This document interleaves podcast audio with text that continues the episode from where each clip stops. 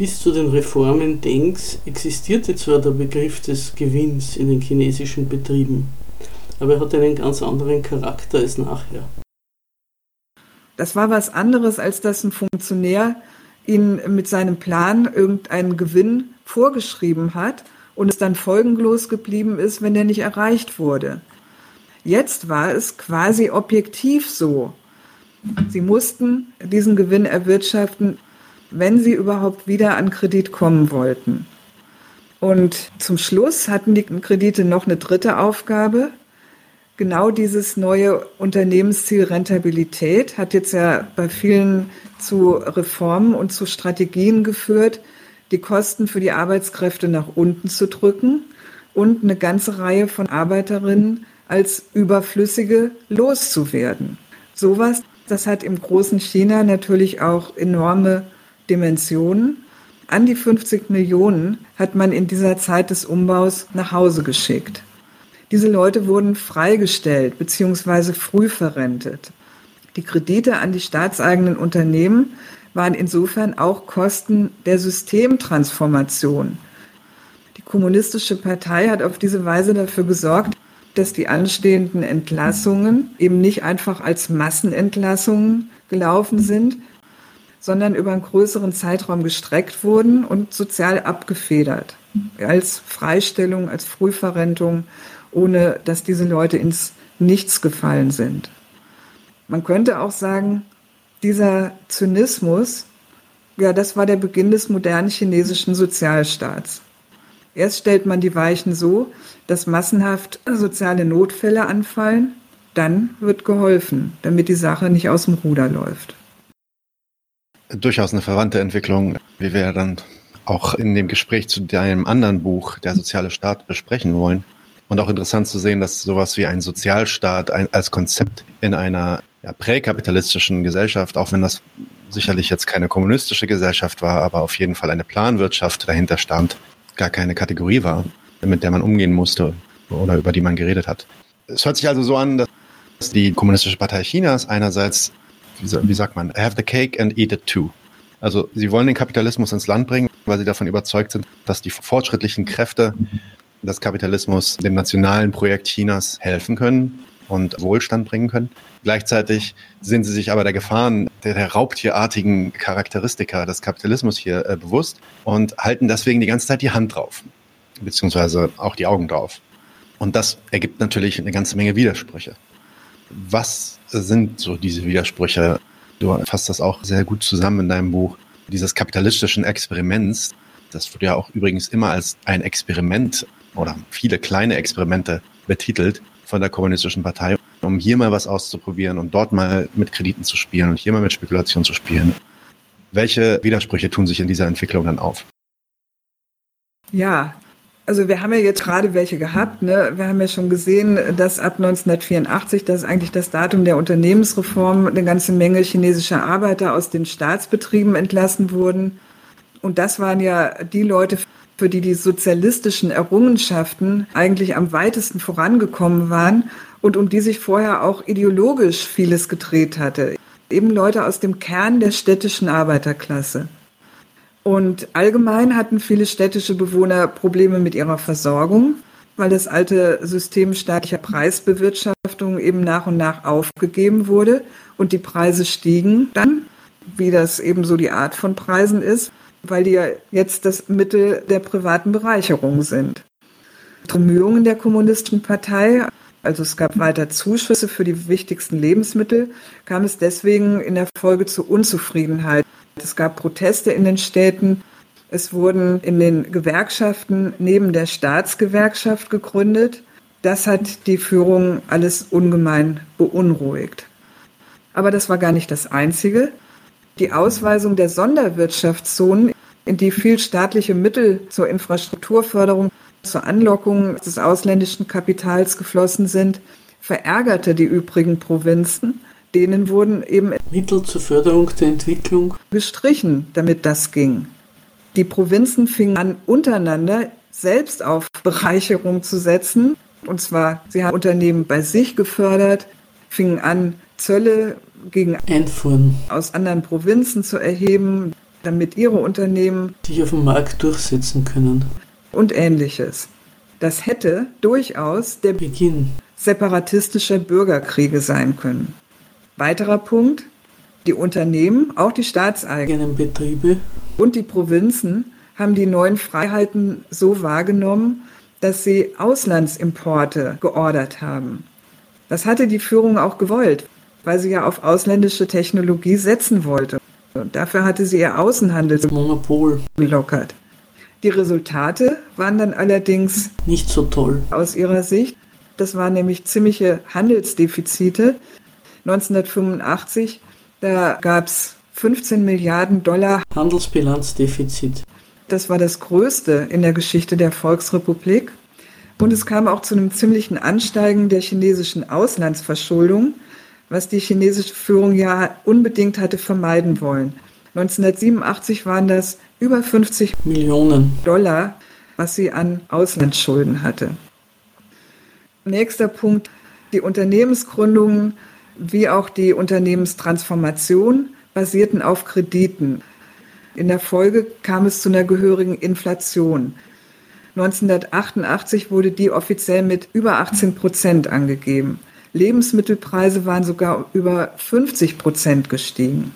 Und nicht zuletzt, das Ansehen der Partei hatte bei vielen ihrer Anhänger gelitten, gerade durch die weit verbreitete Korruption. Ich habe ja eben klar gemacht, das war in der vorigen Sendung am 3.1.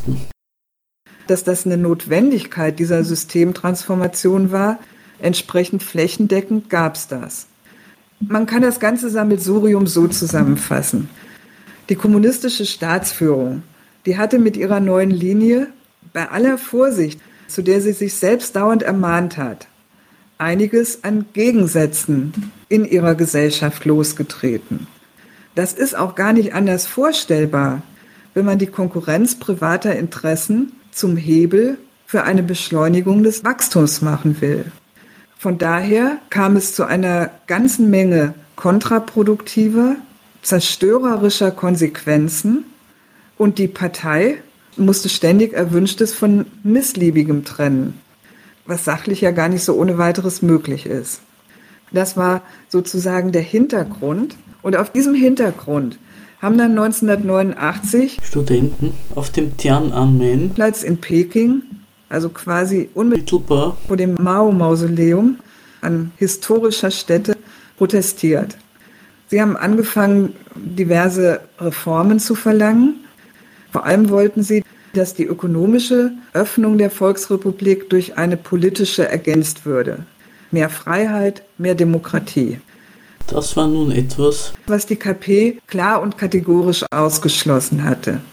Gerade Deng Xiaoping als Promotor dieser Reform, der hatte klargestellt, dass in einer Zeit des Umbruchs das Heft des Handels ganz klar bei seiner Partei bleiben müsse und im Ausland keine Hebel für Einflussnahmen gegeben werden dürften.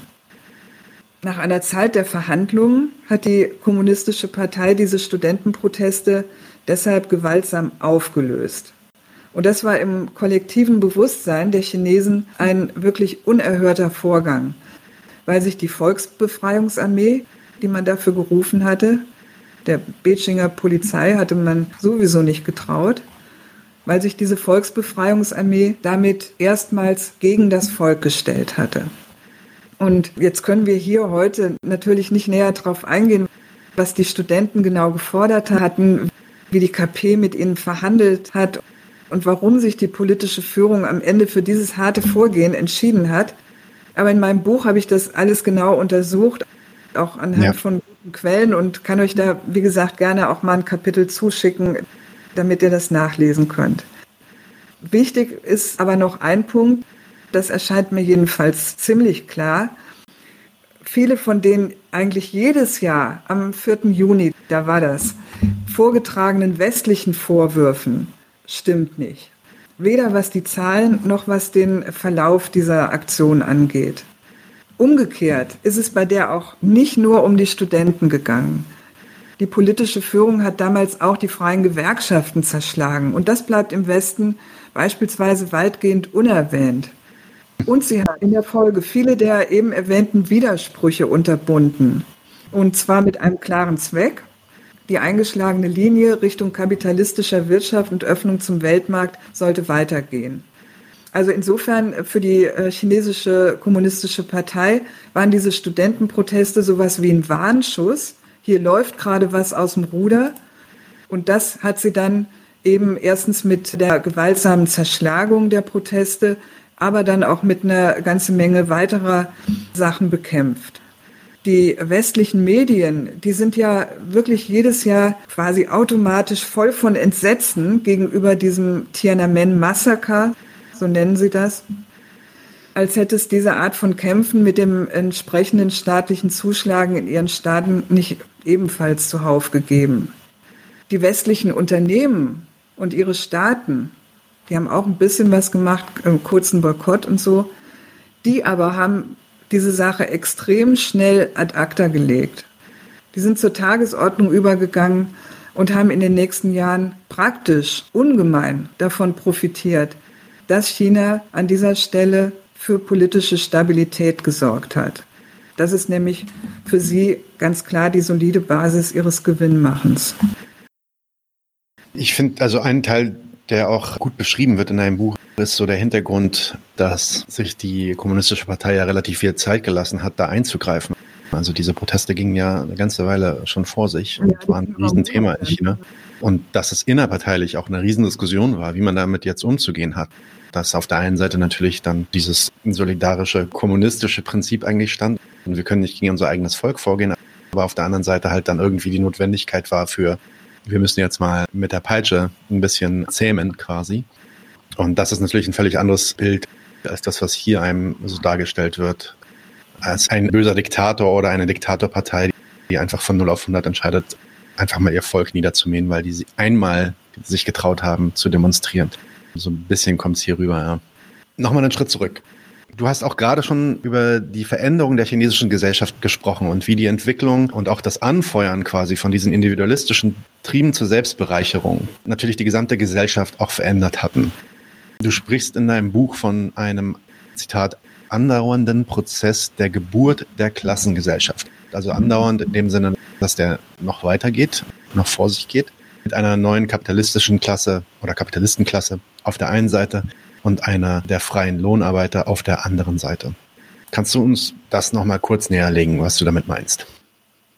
Ja, also ganz grob gesagt hat die neue Linie, die unter Deng Xiaoping eingeführt wurde, eigentlich die Auflösung der alten Egalitärgesellschaft mit sich gebracht, die das sozialistische China kennzeichnet. Natürlich kann man sagen, dass es auch in der sozialistischen Etappe in China sowas wie soziale Unterschiede gegeben hat. Vor allem den schon erwähnten zwischen Stadt und Land, dass es den Bauern verboten war, in die Städte abzuwandern. Das ist ja ein ganz deutliches Zeichen dafür, dass das Leben auf dem Land härter und ärmer war. Auf der anderen Seite, das soll hier mal erwähnt werden an dieser Stelle, galt die Ein-Kind-Politik nur für die Städte. Am Land konnten die Leute Kinder haben, so viel sie wollten. Das lag daran, dass in den Städten für jede Person irgendwie eine soziale Absicherung bestanden hat, eben am Land nicht da war. Aber es hat auch mit Sicherheit in der kommunistischen Partei soziale Unterschiede gegeben. Höhere Posten haben Privilegien mit sich gebracht und so weiter. Mit der Einführung der kapitalistischen Konkurrenz da ging jetzt aber die Entstehung neuer Klassen einher. Und das ist was anderes als diese Art sozialer Unterschiede. Also dafür vielleicht doch noch mal ein kurzer Rückgriff auf diesen Begriff. Was ist mit Klassen eigentlich gemeint? Klassen, das sind ökonomische Kollektive, deren Interessen diametral, Marx hat gesagt, antagonistisch entgegengesetzt sind. In einer kapitalistischen Klassengesellschaft nehme ich jetzt als Beispiel, da beruht der Reichtum der einen Klasse, der Kapitalisten, auf der Armut, sprich der Erpressbarkeit und daraus folgend der Ausbeutung der Arbeiter. Das, was die Arbeiter an Reichtum schaffen, gehört nach dem Recht des Eigentums nicht ihnen, sie bleiben davon ausgeschlossen, also arm, Und sie sind umso ärmer, je mehr Reichtum sie für die andere Klasse produzieren. Das ist, das ist jetzt wichtig, das Argument, gar nicht nur für China, sondern ganz allgemein. Das ist der qualitative Zusammenhang zwischen diesen entgegengesetzten Einkommensquellen. Das ist also was ganz anderes als quantitative Unterschiede. Quantitative Unterschiede könnte man irgendwie versöhnen oder ausgleichen. Aber wenn der Reichtum der einen auf der Armut und der Ausbeutung der anderen beruht, dann ist das ein wirklich ein unmittelbar entgegengesetztes Interesse, ein Gegensatz, der antagonistisch ist. Das ist was anderes als die sozialen Unterschiede, die die Sozialwissenschaft kennt oder per empirischer Sozialforschung misst. Das wollte ich nur klarstellen, damit man weiß, worüber hier geredet wird. Sehr gut, danke. Zurück zu China. Was ist in dieser Frage passiert?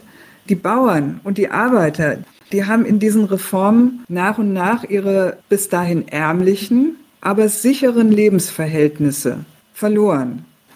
Diese sicheren Lebensverhältnisse, das war die berühmte eiserne Reisschüssel.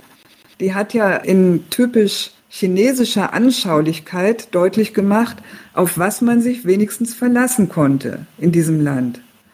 Unter den neuen Verhältnissen sind die fast inzwischen 1,3 Milliarden Chinesen selbst für ihren Lebensunterhalt zuständig. Sie müssen ihn in Konkurrenz zu anderen verdienen, ob sie das wollen oder nicht, ob sie dafür die Mittel haben oder nicht. Nochmal ein Rückblick. Diese Frage, die wollte der sozialistische Staat nicht dem Auf und Ab der Märkte überlassen und an die private Bereicherung von Unternehmern knüpfen. Das erschien ihm einfach verheerend für das Schicksal der Massen. Und deswegen hat er die Wirtschaft selbst organisiert und jedem ein Recht auf Arbeit und damit Existenz zugesichert.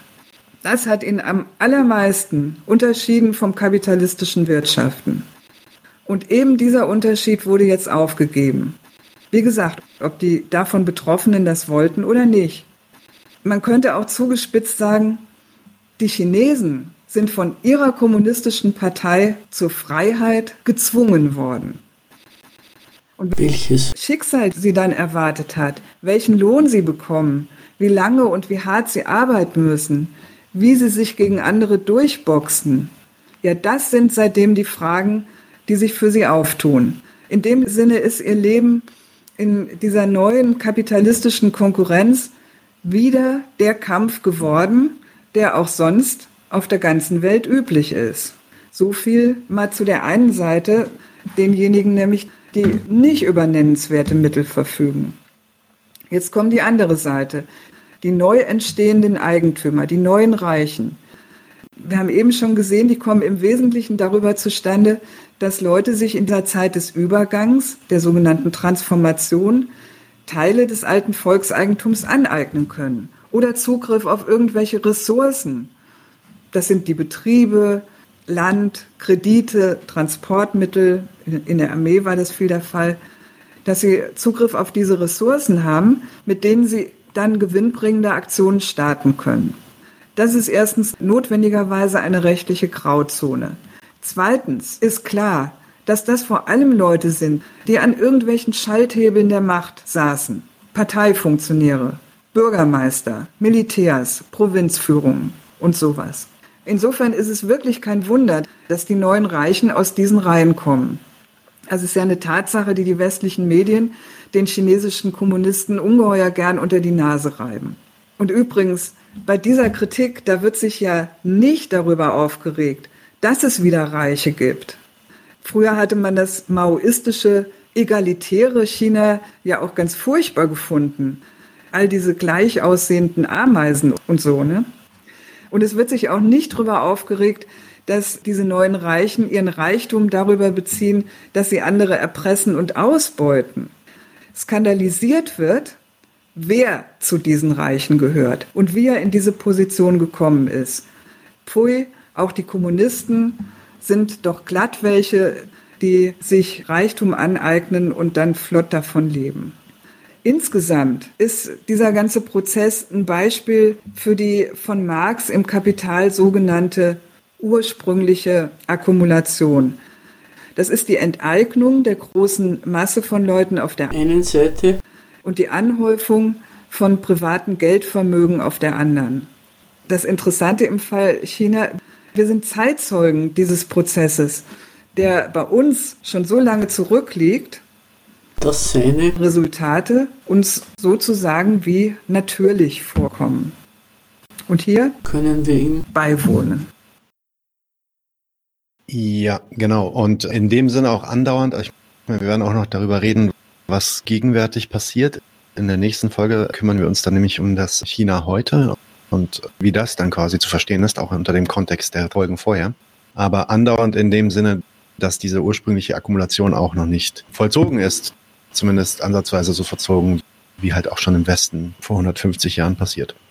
Meine letzte Frage zu diesem geschichtlichen Teil, bevor wir mal so zu so einem kleinen Fazit versuchen zu kommen. Auch der Staat verändert sich ja nun jetzt fundamental. Du gehst da in deinem Buch sehr ins Detail. Du erklärst dann das System der Rechtsstaatlichkeit, wie sich das überhaupt erst herausentwickelt, diesen Rechtsstaat zu haben, der dann auch Gesetze hat, nach denen dann halt vor allem wirtschaftliche Streits entschieden werden. Im Endeffekt entsteht da ein kapitalistisches System auch von dem chinesischen Staat mitgeführt, was gar nicht so in die Konzepte der westlichen Demokratie passt. Wir im Westen glauben ja, dass die Demokratie irgendwie ein so naturalistischer Glaube, dass die Demokratie irgendwie gebunden ist an den Kapitalismus. Ohne zu sehr ins Detail zu gehen, kannst du uns sagen, was sind so die wichtigsten Punkte oder die wichtigste Funktion des chinesischen Staates und was ist sein Verhältnis jetzt nach 78 zu seinem Volk? Ja, also ganz kurz zusammengefasst kann man eigentlich sagen, er entwickelt eigentlich die wesentlichen Bestandteile an Staatlichkeit, die wir aus unseren Staaten eben auch kennen. Er wird Rechtsstaat, er wird Sozialstaat, inzwischen mehr und mehr führt er das ein. Und dann kommt noch die Frage, ja, wie geht er eigentlich mit seinem Volk um? Wie verfährt er da? Ich sage vielleicht erstmal ein paar Sätze zum Rechtsstaat. Als erstes ist klar, dass die neue Ökonomie, die die chinesische Führung bei sich eingeführt hat, einiges braucht, was in der alten sozialistischen Art der Wirtschaft schlichtweg nicht existiert hat, weil es einfach gar nicht nötig war. Du hast eben schon ein paar Sachen angesprochen. Das sind beispielsweise sowas wie Garantien für die ausländischen Investoren, genauso wie für die neuen chinesischen Privateigentümer die brauchen ja Garantie für ihr Eigentum, sonst würden die ja überhaupt gar nichts unternehmen. Unter anderem ein Erbrecht. Sie brauchen Garantien dafür, dass sie ihre Gewinne wieder zurücktransferieren können, wenn sie das wollen und so weiter. Es braucht Regelungen für die Ansprüche der neuen Eigentümer untereinander, ein Konkursrecht, eine Regelung von Schadensersatzansprüchen. Es braucht Regelungen für den Umgang mit Grund und Boden, der ja komplett in staatlicher bzw. kommunaler Hand war die Frage, wer darf darauf bauen, was, wie lange und so weiter. Also es wird jetzt zu weit führen, das im Einzelnen durchzugehen, auf jeden Fall, aber ich denke, es ist klar, was gemeint ist. Für die Bedürfnisse der neuen Wirtschaftssubjekte braucht man einen ganzen Haufen rechtlicher Regelungen. Und man sieht übrigens an diesem Punkt nochmal, wie wenig man sagen kann, dass ein auf Egoismus gründendes Wirtschaftssystem so einfach der Natur des Menschen entspringt. Richtig. Das das braucht wirklich eine Unmenge von Staatswerk, damit es überhaupt haltbar ist. Und in China wird also seitdem ganz logisch, ganz heftig am Aufbau eines Rechtsstaats gearbeitet. Und die westlichen Staaten, die konkurrieren interessanterweise darum, wer den Chinesen sein Rechtssystem schmackhaft machen kann. Insbesondere geht es da um die Frage deutsches gegen angelsächsisches Recht. Denn das hat für ihre Unternehmen natürlich große Vorteile, wenn in so einem großen Wirtschaftsraum nach einem ihnen vertrauten Rechtssystem gehandelt wird. So, so viel mal dazu. Kommen wir jetzt zu der Frage der Demokratie in China. Allgemein kann man sagen, dass Demokratie die für eine kapitalistische Gesellschaft angemessene Herrschaftsform ist. Warum ist das so? Weil über das demokratische Verfahren die verschiedenen und zum Teil gegensätzlichen Interessen der Gesellschaft bei der Definition des Allgemeinwohls konkurrieren dürfen. Und mit der Etablierung einer Opposition wird auch noch der sozusagen notwendigerweise aufkommenden Unzufriedenheit eine Stimme verliehen. Und diese Unzufriedenheit wird auf eine staatskonstruktive Alternative verpflichtet, wenn sie ins Parlament bzw. die Regierung will. Das ist eine ziemlich produktive und effektive Art des Regierens. Sie setzt allerdings einiges voraus. Erstens setzt sie voraus, dass wirklich alle abweichenden Interessen vernichtet worden sind oder klein und bedeutungslos gemacht worden sind. Das betrifft zum Beispiel separatistische oder auch ernsthaft sozialistische Bewegungen. Zweitens setzt sie voraus, dass die kapitalistische Konkurrenz vom Standpunkt der Nation aus einigermaßen erfolgreich verläuft. Ansonsten wird nämlich durchaus per Diktatur oder Faschismus versucht, dieses nationale Ziel gewaltsam zu verbessern, indem innere Feinde und äußere Feinde bekriegt werden.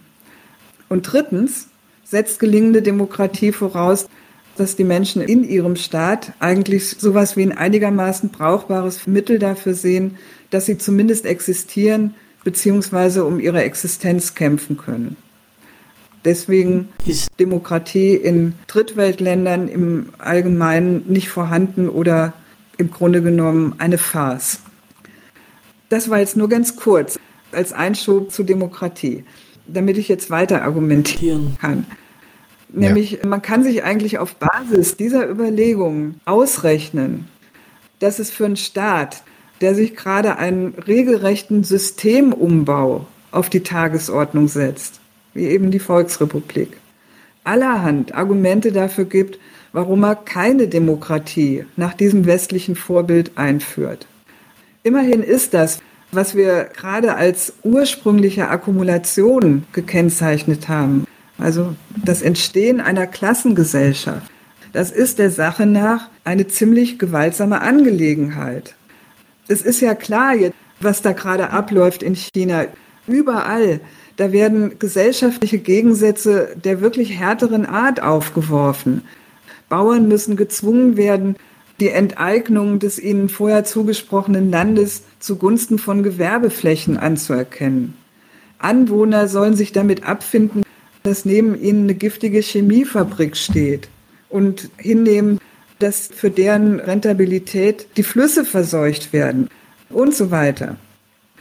Es ist ja gerade nicht so, dass die staatliche Unterdrückung in China vorwiegend bei Künstlern und Journalisten zuschlägt, wie die Presse hier und auch die Linken sich das oft vorstellen, sondern es geht um solche Gewaltfragen in der Gesellschaft. Und dass es um solche Fragen geht, das ist auch der Grund dafür, dass der Einsatz staatlicher Gewalt gegenüber dem Volk im Zuge der flächendeckenden Ausbreitung jetzt dieser kapitalistischen Prinzipien natürlich nicht geringer wird. Der hat ganz im Gegenteil stetig zugenommen. Und das ist ein Zusammenhang, den die Freunde dieses Systems, die Freunde der Marktwirtschaft, eigentlich nie so gern erkennen wollen. Wie notwendig Gewalt zu dieser Produktionsweise gehört, in der um Eigentum konkurriert wird.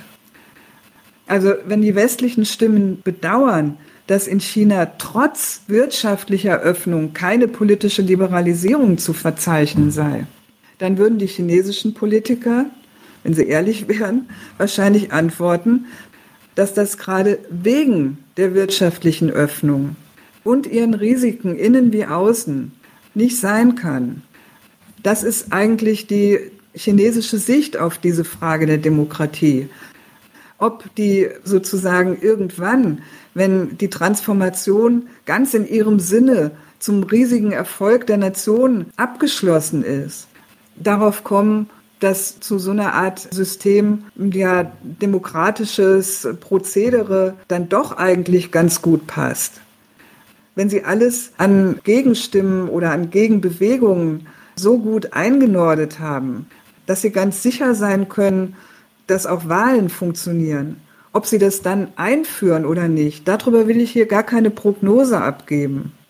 Aber jetzt, wo dieser Prozess mit all seinen ganzen Gegensätzen und aus ihrer Sicht mit all seinen Risiken andauert und sie ihn partout erfolgreich gestalten wollen für die Nation, da haben sie ganz deutlich erklärt, ist Demokratie für sie nicht das, was jetzt diesem Aufstieg ihrer Nation dienlich ist. Vielleicht noch ein Argument, was da reinkommt. Es ist ja tatsächlich auch so, dass die Gründung von demokratischen Parteien dem Ausland allerhand Hebel liefert, sich daran zu beteiligen, zu finanzieren. Über NGOs läuft ja dieses Spielchen bekanntermaßen bei China und Russland ganz massiv. Und all diese Momente, die halten die chinesische Führung auf alle Fälle davon ab, im Moment irgendwelche Zugeständnisse in dieser Hinsicht zu machen. Das heißt nicht, dass sie überhaupt nicht wüsste, welche divergierenden, auch gegensätzlichen Interessen es in ihrem Land gibt und deren Vertretung in ihrem politischen System völlig unterbindet. Die KP hat sozusagen Interessenvertreter der neu entstandenen gesellschaftlichen Gruppen, der Bauern, aber auch der Kapitalisten, dann natürlich der Arbeiter über die Staatsgewerkschaften und so weiter im Rahmen der KP selbst durchaus organisiert. Da lässt sie die ganzen Stimmen zu Wort kommen, ihre Bedürfnisse äußern und prüft, inwieweit die sozusagen staatsnützlich sind oder staatlich unterbunden werden sollen. Also dieser Prozess, mit dem sich die Interessen auf den Staat beziehen können, der ist durchaus vorhanden, allerdings im Rahmen einer Partei und nicht als Konkurrenz von vielen Parteien. Vielleicht kann man es so zusammenfassen. Ja, und ich finde auch immer den Vergleich, so wie wir das ja auch in der ersten Folge gemacht haben, den Vergleich zu dieser kolonialen Situation zum Beispiel in Afrika sehr erhellend darüber, weil dort gibt es ja die Riesenmenge an afrikanischen Staaten, die sich Mitte des 20. Jahrhunderts unabhängig erklären und dann entweder quasi in diese liberale Demokratie eingeführt werden und dort dann nicht minder weniger Gewalt notwendig ist, um diese Klassengesellschaft herzustellen, aber in den meisten Fällen auch einfach dient. Mit den Worten von Krumah, Kwame Nkrumah, der über Neokolonialismus spricht, dient, um eben diese Bereicherung und die Überausbeutung des Westens in der kolonialen Welt aufrechtzuerhalten, über den Kolonialismus hinweg, zeitlich auch bis heute eigentlich. Und dass das de facto verhindert wurde in China, beziehungsweise dass da so eine Art ja, Bremsklotz drauf war, das dann so in dem Kontext zu sehen und auch in dem Kontext zu sehen, dass China das bewusst so im Kopf hatte, ist, glaube ich, wichtig, bevor man dahergeht und dann China immer erst sofort verurteilt dafür, dass sie keine Mehrparteiensysteme irgendwie haben, mit denen sie sich organisieren. Eine letzte Frage hast du auch schon erwähnt. Wir haben ja von der kapitalistischen Öffnung gesprochen und da auch davon, dass jetzt der Westen quasi eingeladen wurde in diese Joint Ventures und in Kooperation mit den chinesischen Unternehmen. Wieso hat man spezifisch mit dem Westen gehandelt und kommuniziert? Ich würde fragen, war das so, dass das spezifisch nur mit dem Westen passiert ist und nicht verstärkt vor allem mit dem Ostblock und den Nicht-Nicht-Block-Staaten? Also mit dem Ostblock, da ist dann wahrscheinlich die Sowjetunion mit gemeint. Das mhm. kannst du vielleicht nochmal kurz wiederholen. Natürlich hat die Volksrepublik zunächst mal versucht, das, was sie an Mangel bei sich festgestellt hat, insbesondere alle möglichen Arten von Produktivkräften vom Ostblock zu beziehen. Ganz klar. Wir haben ja letztes Mal kurz erwähnt, dass es da 156 Aufbauprojekte gab, die Stalin der Volksrepublik nach dem Koreakrieg zur Verfügung gestellt hat, mit russischen Technikern und so weiter. Aber wir haben auch beim letzten Mal festgestellt, dass es ja zwischen China und der Sowjetunion zunehmend zu Differenzen kam. Eine entzündete sich an der Frage, kriegen wir die Atombombe?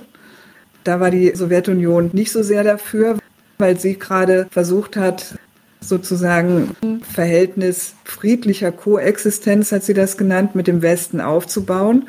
Und sie hat dem guten Mao der ja gesagt hat, die Atombombe ist ein Papiertiger, durchaus zugetraut, dass der irgendwo mal relativ abenteuermäßig zugunsten irgendwelcher Drittweltländer gegen die USA vorgehen würde.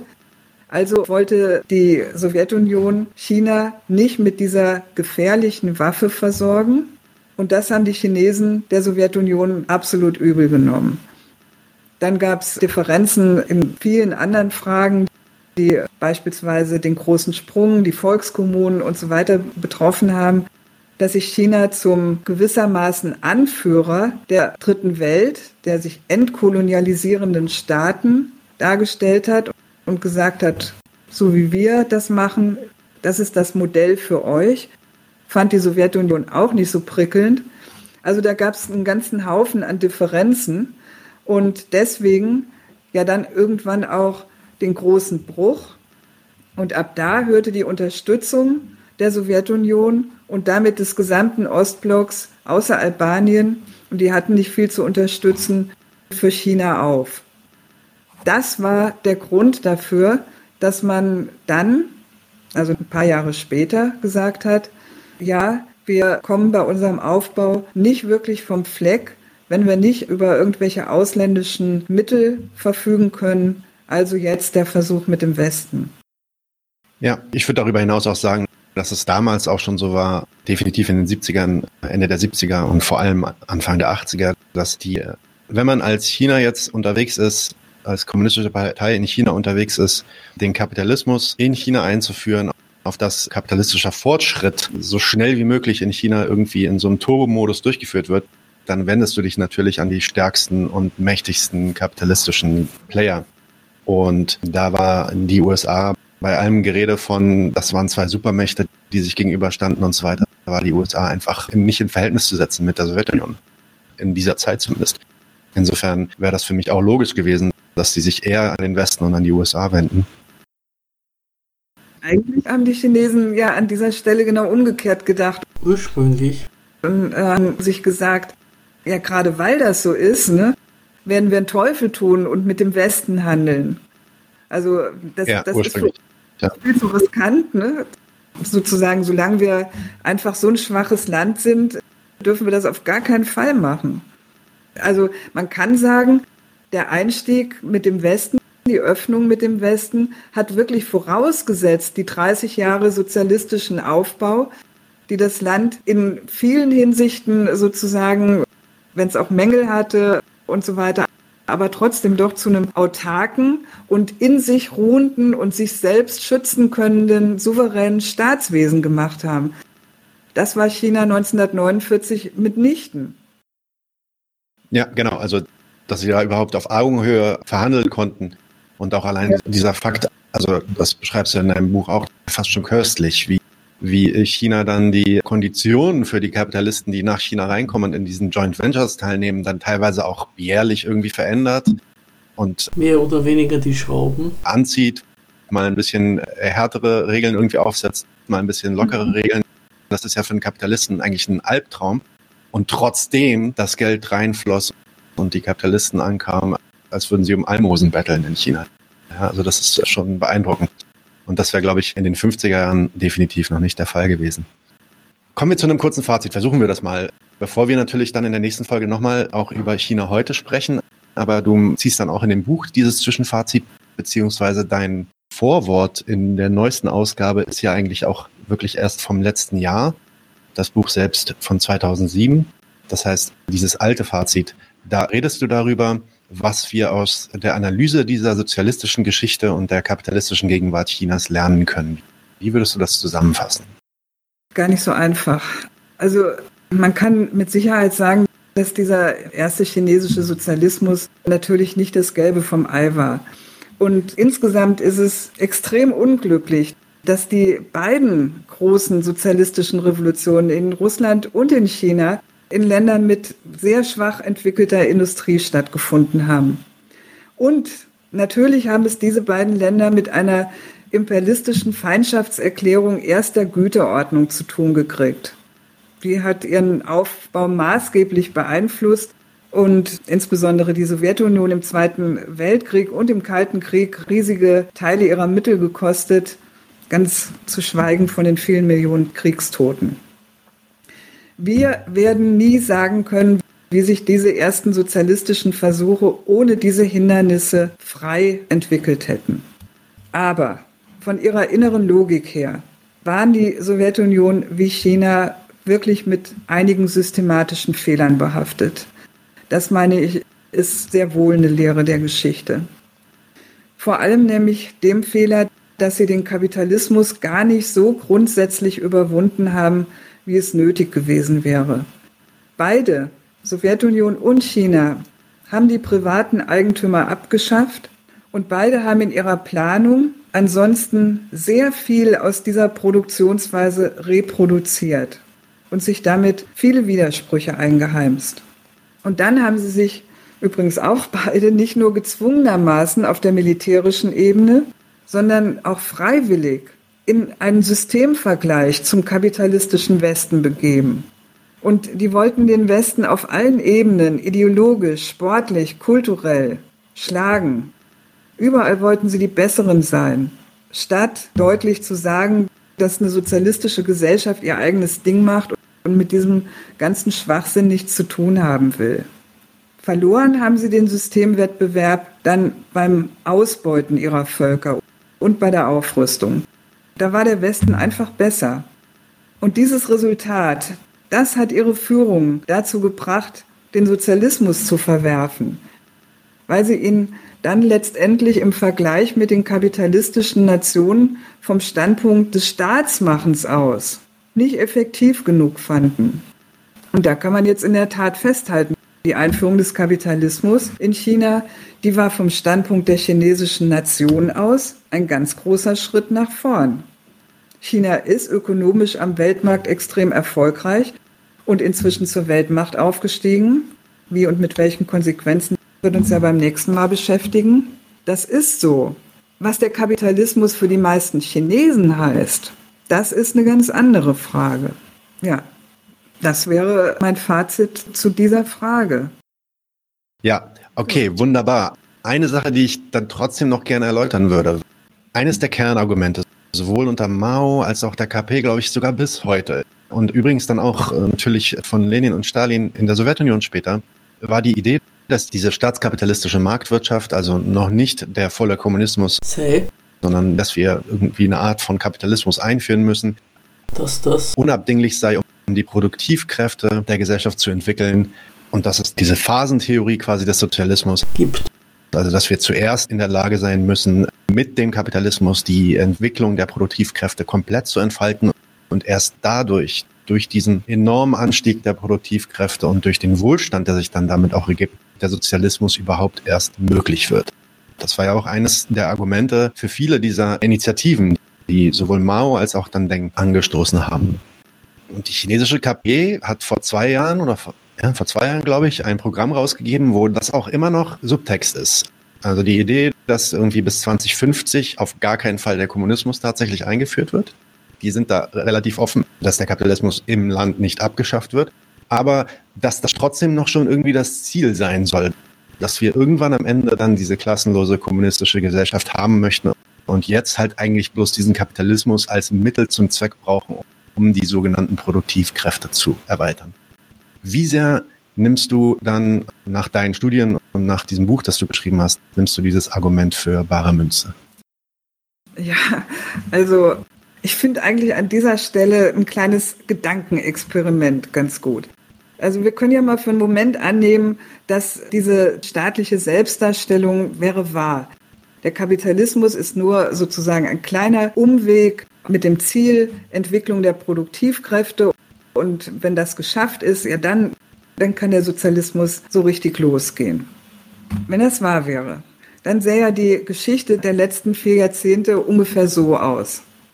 Diese ungemein harten Arbeitsbedingungen in den Fabriken und an den Baustellen, die Lebensmittelskandale der chinesischen Unternehmen, die offensichtlich beschleunigt reich werden wollten und dafür mal soeben die Vergiftung ihrer Mitbürger in Kauf genommen haben. Die gewaltsamen Enteignungen chinesischer Bauern durch die Behörden, die Gewerbegebiete ausweisen wollten. Die Zerstörung von Luft, Land, Flüssen als Mittel von profitabler Produktion.